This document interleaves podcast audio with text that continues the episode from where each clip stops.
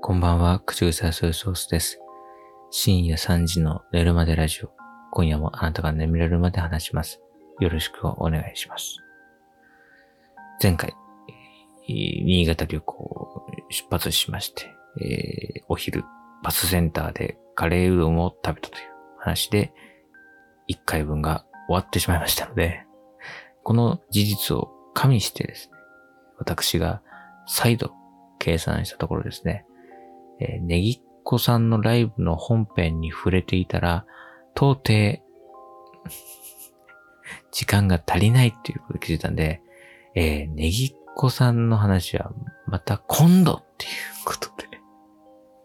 いつになったら、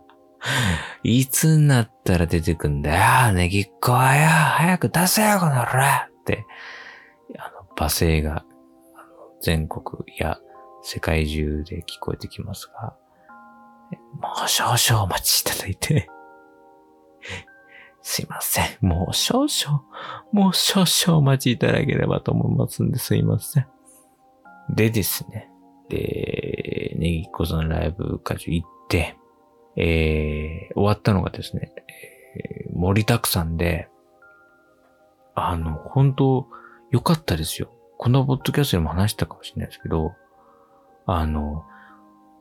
あれ、新潟県民会館って会場のね、ホームページを見ると、終演がね、まあ、だい8時って書いてあったの。夜の8時って書いてあったの。まあ、だからその、催し物一覧みたいなカレンダーがあるわけじゃないですか。で、そこで、えー、その日のカレンダーをクリックすると、ネギっころ20周年記念ライブって書いてあって、18時から20時って書いてあったんですよ。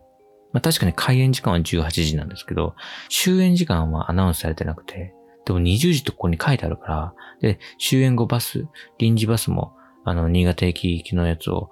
あの、出しますって書いてあったから、あ、じゃあ20時終わりは決まっていて、そっからバスが来だしてみんな乗って帰るんだなっていうのを思ってたんで、それから計算して僕は、いや、その日のうちに神奈川まで帰ってこれるかな、どうかな。でもな、これ最終の新幹線乗っかって帰ってくると、これ東京での JR の乗り換えがかなり厳しくて、下手したら新潟旅行行って帰ってきて、なぜか東京駅でホテルに泊まるっていう意味わかんない一夜の過ごし方になるなぁなんてことを考えた話をここでしたんですよ。で、結局僕はもうそういうリスクを考えるのがめんどくさいってことで一泊することに決めて、新潟でね、一泊することにしたんですけど、マジでよかったよ。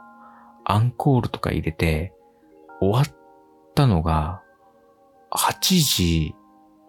え、何分 ?45 分とか ?50 分ぐらい？いや、ほぼほぼ3時間だったんですよ。到底間に合わないわけよ。マジで。はっぶねえと思って。まあ、9時40分が最初の、僕が間に合う最終の新潟と東京行きの新幹線だったんで、まあ、ダッシュで新潟駅行けば乗れるかもしんないけど、それ乗ったとて、その行った先の、降りた先の東京駅での、その JR の在来線乗り換えが、新幹線のホームから JR のその在来線のホームまでの移動時間しかないっていう乗り換え案内のアプリのド S な工程表だったんで、いや、それはちょっとリスキーだなと、ちょっとでも新幹線が遅れたらそれの時点で破綻ですから、いや、これはないわと思ってたんですけど、危なかったね。だから本当だからあの、最後まで入れないで、アンコール見ないで帰る方も結構いたんで、だから、まあ多分地元の方とか、あるいはその宿を取っている方は最後まで見れたっていう感じだったんですけど、僕もまあ、宿取ってよかったわと思って。で、3時間ライブたっぷり堪能して、で、終わって、で、まあ終わって、で、その、そのバスなんですけど、まあ結構混んでたっていうのがあって、まあじゃあ、いっかと思って。で、その、新潟県民会館から出るバスじゃなくて、ちょっと外の、えー、新潟県民会館の前の、新潟市役所。その新潟市役所前に、大きい、またそのバスターミナルがあるので、そっから出る普通の路線バス、臨時バスじゃなくて普通の路線バス乗って帰ろうと思ったんですけどね。まあ、ちょっとそのね、えー、まあ、知らない土地の路線バスですから、なんかね、なんだっけな、えっ、ー、とね、BRT だっけ ?BRT とかっていう、その、新潟のバスの交通網みたいなのがあるんですよ。で、それと別に、例えば何、こっちで言うと、横浜 CA バスとかさ、神奈川中央交通、神奈中とかさ、みたいな感じの、新潟なんとかバス、みたいな。市バスなのか、鉄道系のバスなのかちょっとわかんないんですけど、いうのがあって、目の前にあるバス停は、その BR、略称あってるからごめんなさい。BRT だったと思うんですけど、BRT のでっかいバス停しかなくて、その、いわゆる普通の路線バスっていうか、その、市バスみたいなのがないんですよ。で、Google の乗り換えアプリで、Google マップのアプリで、ホテルがある古町っていうね、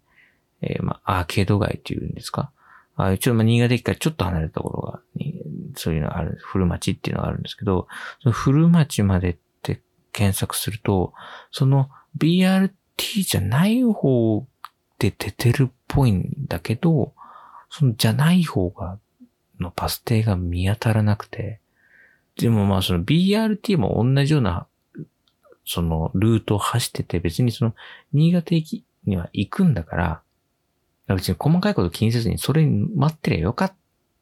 たんだけど、なんかその、なんかそのほら、ぐるーっとさ、変な方にさ、こう経由して行っちゃったりしたらちょっと嫌だなとか思って、ちょっと迷っちゃったんでね。したらその前のその信号行ったり来たり3往復ぐらいしてこっちのバス停かな？いや、あっちのバス停かなってこう、行ったり来たり、えー、しちゃいまして。結局、その BRT っていうバス停で待ってたら、その、ま、ま細かいことは分かんなかったんだけど、まあ、新潟駅行きのバスは、まあ、普通に来てくれて、それ乗ってれば古町の前でも止まるんだってことに、あの、バスを2本ほど見送ってから気づきまして。だからその、新潟市役所前で20分ぐらい意味のない時間を過ごすことになりましてね。ああ、やっぱり一泊してよかったと。これがさ、その、最終の新幹線で1分1秒争う状態だったら、もう目も当てられなかったからね。よかった。本当ね、自分のことを過大評価しちゃダメなんですよ。人間なんてものは、冷静沈着に判断するなんてこと、無理。特に俺。なんだから、ね、優柔不断なんだから、ね。待って。あこれでよかったんだと思ってんで、まあ改めてバス来たら、まあ普通に古町経由だったんで、まあそれに乗って、でも古町のちょい手前で降りることにしたんです。それなんでかっていうと、夕飯食べてない。夜ご飯食べてない。で、その、お昼にバスセンターのカレーうどんを食べてから、この9時もう過ぎて9時15分とか20分ぐらいになってる今まで何も食べてなくて、ああ、お腹空いたなと思って、そのなんか、もうメインディッシュのネギっ子さんが終わったら、なんかほっとして、なんかお腹が急に空いてきて、で、検索したら、近くにロイヤルホストがあったんで、その、新潟県民会館からホテルまでの間のね、ルートの間に中間点ぐらいにロイホがあったんで、あ、じゃあロイホ行こうと思って。なんで、ちょっとそのホテル前のバス停がちょい手前のバス停で一回降りて、で、えー、ロイホに行きまして。そしたら、まあ、まあ、日曜の夜の9時半のロイホ、まあ、空いてましたね。うん、まあ、その、繁華街のど真ん中っていう感じでもないので、新潟駅前とかではないから、ちょっと離れたところだから、まあ、それも当然ちゃ当然なのかもしれないけど、なんかさ、勝手なあれで言うとね、なんか夜のファミレスってなんかちょっとこう、柄の悪い人がいるかもとか思ってたの？特にまあこっちのファミレスはね、なんか、なんか無駄に排気音だけでかいバイクとかがさ、その駐車場に止まっててみたいなイメージがなんとなくあったんだけど、あの、その新潟のね、ロイホはね、もうガラガラで、まあ、ガラガラでと失礼だけど、ガラガラとはいえね、窓際の席は3分の2ぐらいお客さんがいて、あ、この日曜の夜の遅くでもいるんだと。なんかね、ウェイターさんはワンオペっぽかったけど ちょっと大変そうだなと思ったけど、すごい丁寧に接してくださって、で、窓際の4人掛けの席に1人で座って、で、ステーキをね、荒々しく食いね。そしたら、その、隣の、その、席の、ご婦人方々が、3人組で、あの、座ってらっしゃって、そっからね、ビールが運ばれてきて、で、乾杯の温度が聞こえて、20周年おめでとう、そしてお疲れ様でした、って言って乾杯、つって、ご婦人が、ビール、ぐいぐいと、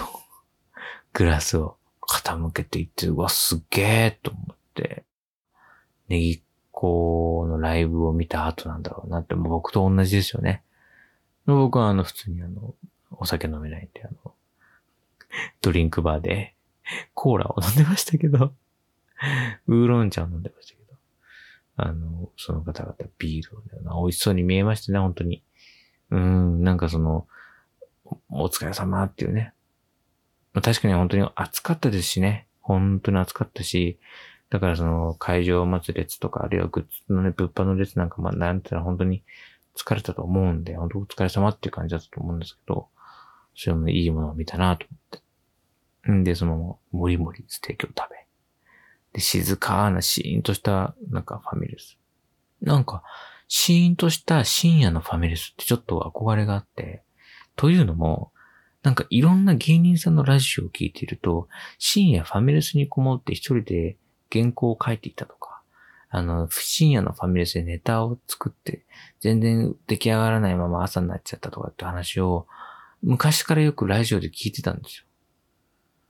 よ。例えばその伊集院さんだったら原稿が仕上がらないでとか、ああるいはそのバナナマンさんだったらネタの打ち合わせちょっとしてとかいうのを聞いてたから、で、僕あんまり夜ファミレスに行くっていうのが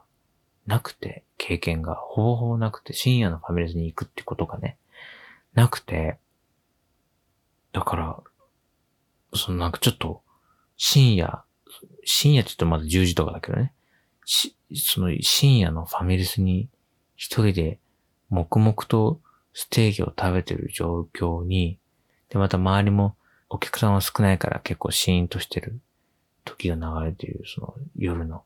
またその知らない街のファミレスっていうのがちょっとこう、嬉しくてね。なんか、余計にもう一杯コーヒー飲んだりとかして もう食べ終わってないね。飲んじゃったりとかして、なんかいいな、静かでいいな、と思って。でちょうどだから皆さんがこの、ポッドキャストを夜聞いている頃かもしれないですね。うん。配信直後に聞いてやってる方は、ちょうど僕がその、ステーキを食べてるのと同じシチュエーションだと思いますけども。そういう感じでいいなっていう夜を過ごしまして。で、翌朝ですよ。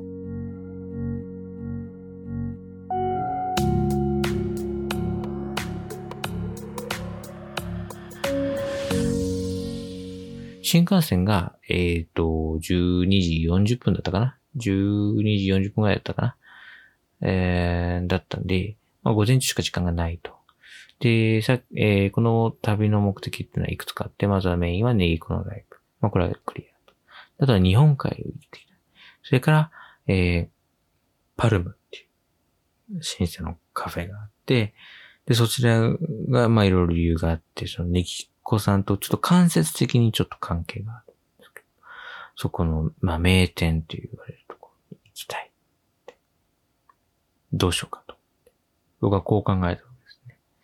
えー、ホテルのチェックアウトが遅くて、えっと、11時まで OK だっ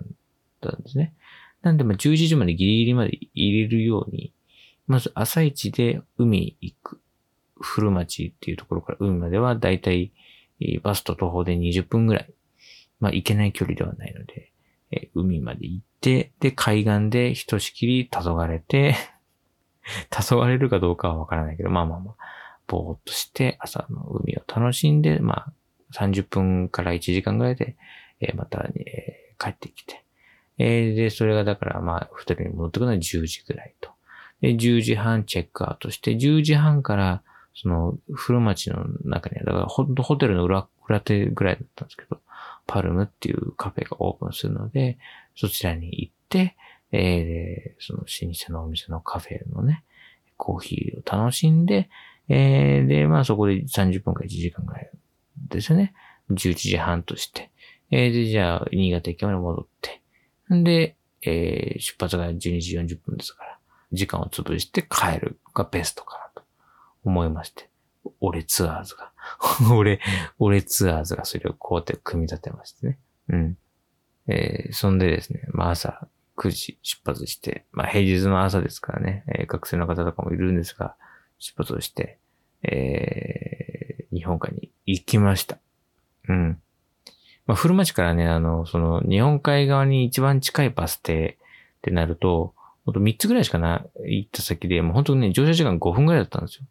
あ、こんなもんかと思いつつも、まあ、でも、めちゃめちゃ暑かったから、まあ、その暑い中、まあ、ちょっと歩く、ちょっとでも歩く距離が短くなればいいかと思って、まあまあまあ乗って、で、行ったんですね。で、徒歩で日本海に、日本に、まあ、近づいて、えー、で行ったんですけど、そこでサングラスデビューを、このポッドキャストでね、長々と喋っていましたけども、サングラスをかけて、もう、あのー、まあ、人気はほとんどないですね。やっぱ朝ですし。うん。だから、もう全然サングラス大丈夫。誰も見てない。うん。だからもう、ドッとかけてね、行って。んで、あっちなーんつって。もう、サングラスだけじゃこと足りないぐらいのね、日差しだったんですけど。んで、行って。したら、その、海岸のさ、とこにさ、なんかこう、シューッとこう、なんか、一本伸びてってさ、なんかこう、防波堤の先っちょじゃないけど、なんかその、なんかなんつうの、出島じゃないけどさ、なんかこう細い通路がの、なんかこう、何百メーターおきぐらいでこう伸びてるのね。で、そこで結構釣りしてる人とかがいて、で、前回、去年行った時も、そこまで行って、釣りしてる人の横でこう、黄昏れたりしたんですけど、まあ、ところによってはそういうことができると。で、僕が行った先のその日本海側のところにもそういうのが何本かあって、えー、で、僕が見える位置からでは2本見える。右手に1本、左手に1本伸びていて、両方に、えー、人がいそうと。で、左手を向いたら、そのね、先の方で一人ね、釣り人が釣りしてて、あ、あんな前まで行けんだと思って。結構なんか長い距離だったんですよね、その、海岸からね。長い沖の、沖の方ってか、ちょっとな何十メーターか行ったとこだったんで、あ、あそこまで行けんだったら、じゃあ俺あそこも行きたいなと思って。なんか5分ぐらいね、歩いて行ったんですよ。海岸線を歩いて。で、ああ、見えてきた、見えてきた、と思ったら、入り口のところに、ガッチガチのバリケード。あの、本来人入っちゃいけない場所だったんだね。その僕が行ったところは。他のところは入れんだけど、そこは立ち入り禁止だったんね。立ち入り禁止のところに入ってんじゃねえよ。俺、お前に釣られて5分歩いちゃったじゃん。炎天下の砂浜。いや、ちょっと勘弁してくれよと思って。でも、うんだよ、と思って。反対側のね、さっき言ったもう反対側の、えー、もう一本の方に行ったら、そこは、まあ普通に人入れるところでね、もう10分ぐらい、もう10分ぐらい歩いて、食べてた。チーと思って。で、住んでったんですけどね。そのなんかその、まあいいんですけど、そういうところでさ、静かにこう、黄昏ようかなと思って。釣り人はね、去年僕が行った時もいっぱいいて、それは知ってたんですけど、なんかね、よくよく見たらさ、その、釣り人のさ、まあ、その釣り人はその、なんていうの、そういう海に沖へ伸びてるのってさ、通路っていうか一本道をね、柵がついてるけど、その手すりがついてるけど、その一本道を、のその両サイドに、分かれて、両端から、その手すり越しに、その糸を垂らしてるわけですけど、その道の中央部、ね、要はその釣り人、両サイドにいる釣り人の背面にあたるところで、あの、ちっちゃい小魚が何匹もビチビチビチいや、まあその餌用なのか、まあその餌に食いついちゃった雑魚と呼ばれるね、読んで字のごとく雑魚なのかわかんないんですけど、それがこう、ダンスしてましてね、えー、まあその、踊ってたんですよ、まさに。うん。で、ちょっとこの、ちょっと怖いな まあその、釣り人が誰もそれに見向きもしてないところがね、そのなんか、釣りする人には当たり前なのかもしんないんだけど、釣りしない人からすると、え、これもお魚じゃないのっていう認識だから、俺からしてみると、この雑魚もお魚じゃないのっていう。これをさかなクンが見たら、怒り狂って、あの、何、セカンドモードに移行して、あの、被ってる箱フグが変形して、目がピカーンって光って、もう周りを一面、あの、毒切りでこう、人々をパッタパッタとやっちゃうんじゃないの？と 思ったぐらい。で、僕はそれをこう、縫うように歩いててね。まあ、先まで行ったら、まあその雑魚も見えなくなったしね。気にならなくなったし、あの、まあその、釣り人がこう、糸を垂らしてる合間にね、座って、あーなんつって、写真を撮ったりなんかしたりしてね、えー、過ごしましたね。まあ、非常に綺麗でしたね。去年行った時は曇ってたんですけど、今回は本当快晴で、水平線が綺麗に見えて、えー、もうなんなら暑すぎるぐらいのね、ことで、青い海をよく見えました。日本海綺麗だなぁ、と思ってね。雑魚以外は 雑魚以外は綺麗だなぁ、ね。月曜の朝9時半にね、釣りしてる人って、普段何してる人なんだろうね ね。まあまあ、そのね。で、帰、で、引き返しまして。で、まあ、すっげえ汗かいたんで、一旦ホテル行ってね。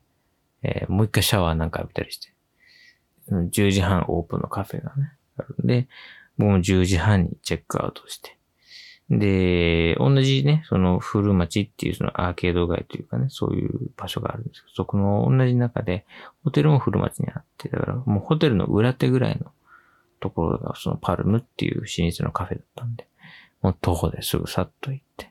えー、で、入店してコーヒーをクッと飲んでって思ったら、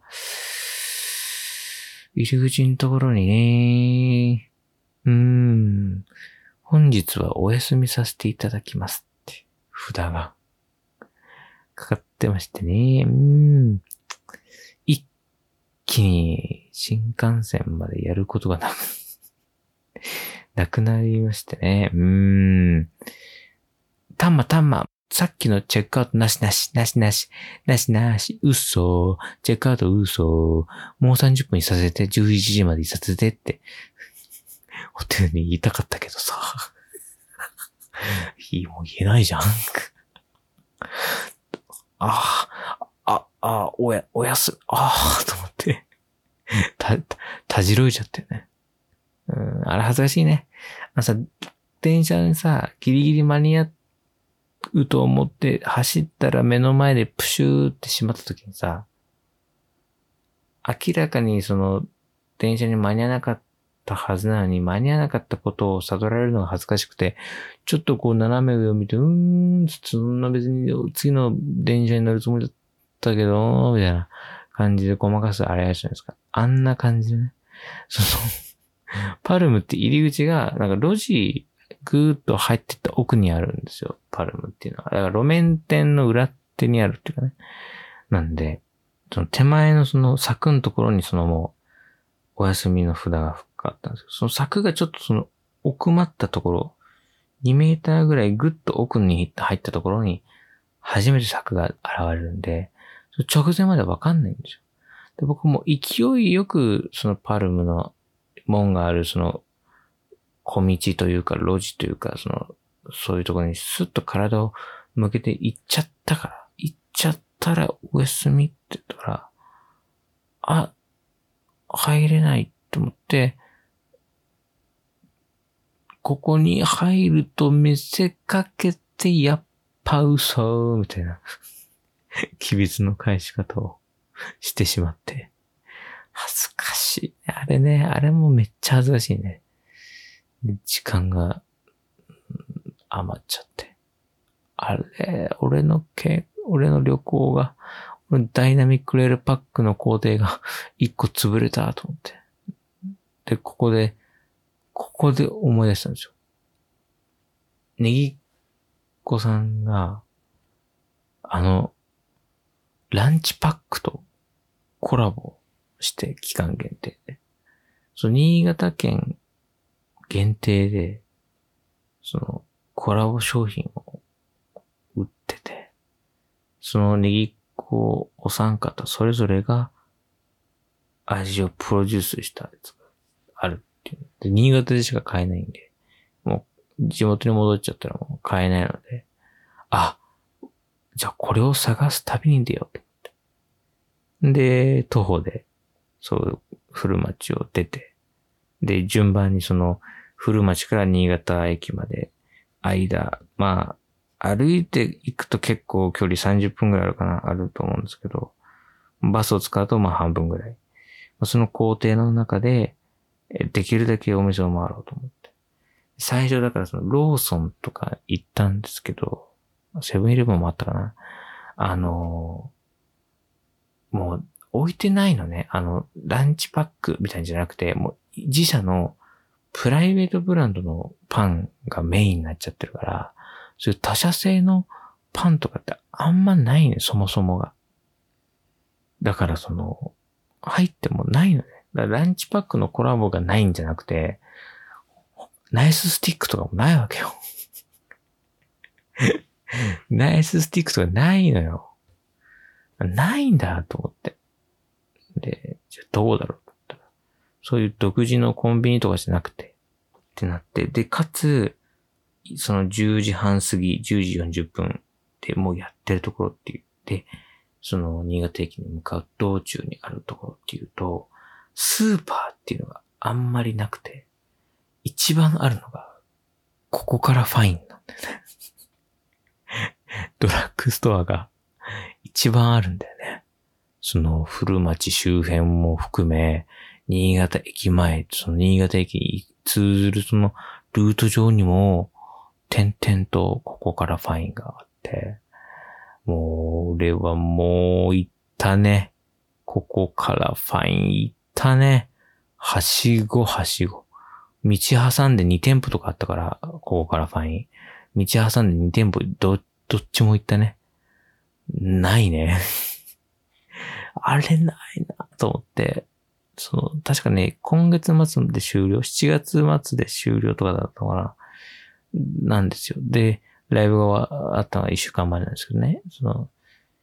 だらまあ、もうキャンペーンもそろそろ終わりかけっていうのは確かにあるんだけど、それにしてもないなと思って。だからその、その例えばそのメンバーのその、なおさんがプロデュースしたっていうランチパックの札は貼ってあるんだけど、その札の後ろの棚は空と。ああ、もともと売りはあったのかとかうん、のがあって、うわーと思ったんだけど、なんとか3個中2個は変えることができまして、まあそのリーダーのナオさんっていう方のプロデュースしたやつは変えなかったんですけど、メグさんっていう方のやつと、カエレさんっていう方のコラボのやつは買うことができて、ねよし。もうここからファインでもわけわかんなくなって、なんかその、1店舗ずつで点々の買い物するっていうね。1店舗目は水、2店舗目はチョコ、3店舗目はなぜか今使わないけど、えー帰ったら普通に家で使おうと思ってる844面の向こうのやつを、こっちで発見してね。なんかね、これ神奈川のスープ全然置いてなくて、そこの新潟のココラファインに普通に売ってたから、あ、じゃあこれ買って帰ろうと思って買って。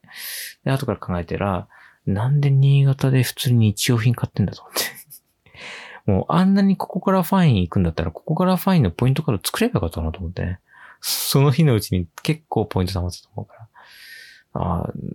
ここからファイン、はしごはしごしても、それだけ2個、3個中2個しか見つからなくて。あと本当に、その見つかった味、そのカージさんのやつとメグさんのプロデュースの味も、それぞれ本当にもう売り切れ目前っていうのばっかりで、すっごいと、みんな人気なんだなって思って。んで、まあ、その時はね、あの、その前日にライブ会場で買ったネギっ子さんのそのライブ T シャツを着てたんで、胸元にネギっ子ってこの入ったんで、うわ、ネギっ子 T シャツ着たやつがネギっ子のパン買いに来たって店員さんに思われるのちょっと恥ずかしかったんですけど。ちょっと、ちょっとこう、あまりにもゴリゴリすぎたんで、ちょっとこう、主張が強すぎるなと思ってね。えー服もネギっ子、買うものもネギっ子っていうね。ちょっと、ちょっとここからファインにそういう人いるのかちょっと不安になっちゃって、ちょっと心配だったんですけど、まあ、なんとか強く保って、ね、えー無事にね、えー楽しむことができました。まあ、ここからファインマニアになった僕はですね、無事、えーさあ、ちょっとまだ時間があったんで、米どころというとこ、ことがね、あったんで、握り飯、握り米？握り飯って、握り米かな？っていうね、あの、おにぎり屋さん寄って食べて、で、帰りましたとさ、という。だからあの、新潟に今回行って、まあ、得られたものといえば、えーここからファインのお店の位置は大体わかりました。これが、これこの新潟旅行の最大の、最大の成果ですね。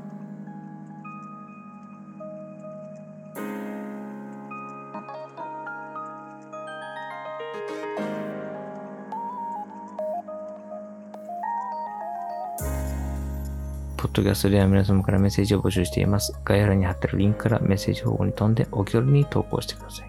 また、X への投稿は、ハッシュタグ寝るまでラジオ、寝るまでラジオをつけて、X イーズ達成してください。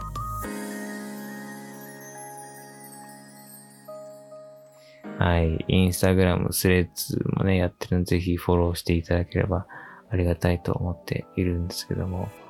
いやーね、なんか、すごい、なんかね、あの、あっという間ね、一泊二日だったんですけど、まあその、ここからファインマニアにもなれたし、まあね、いいことあったなーっていう、まあ、そんな風に思いましたね。はい。というわけで、次こそは、ネギコソの話をするぞ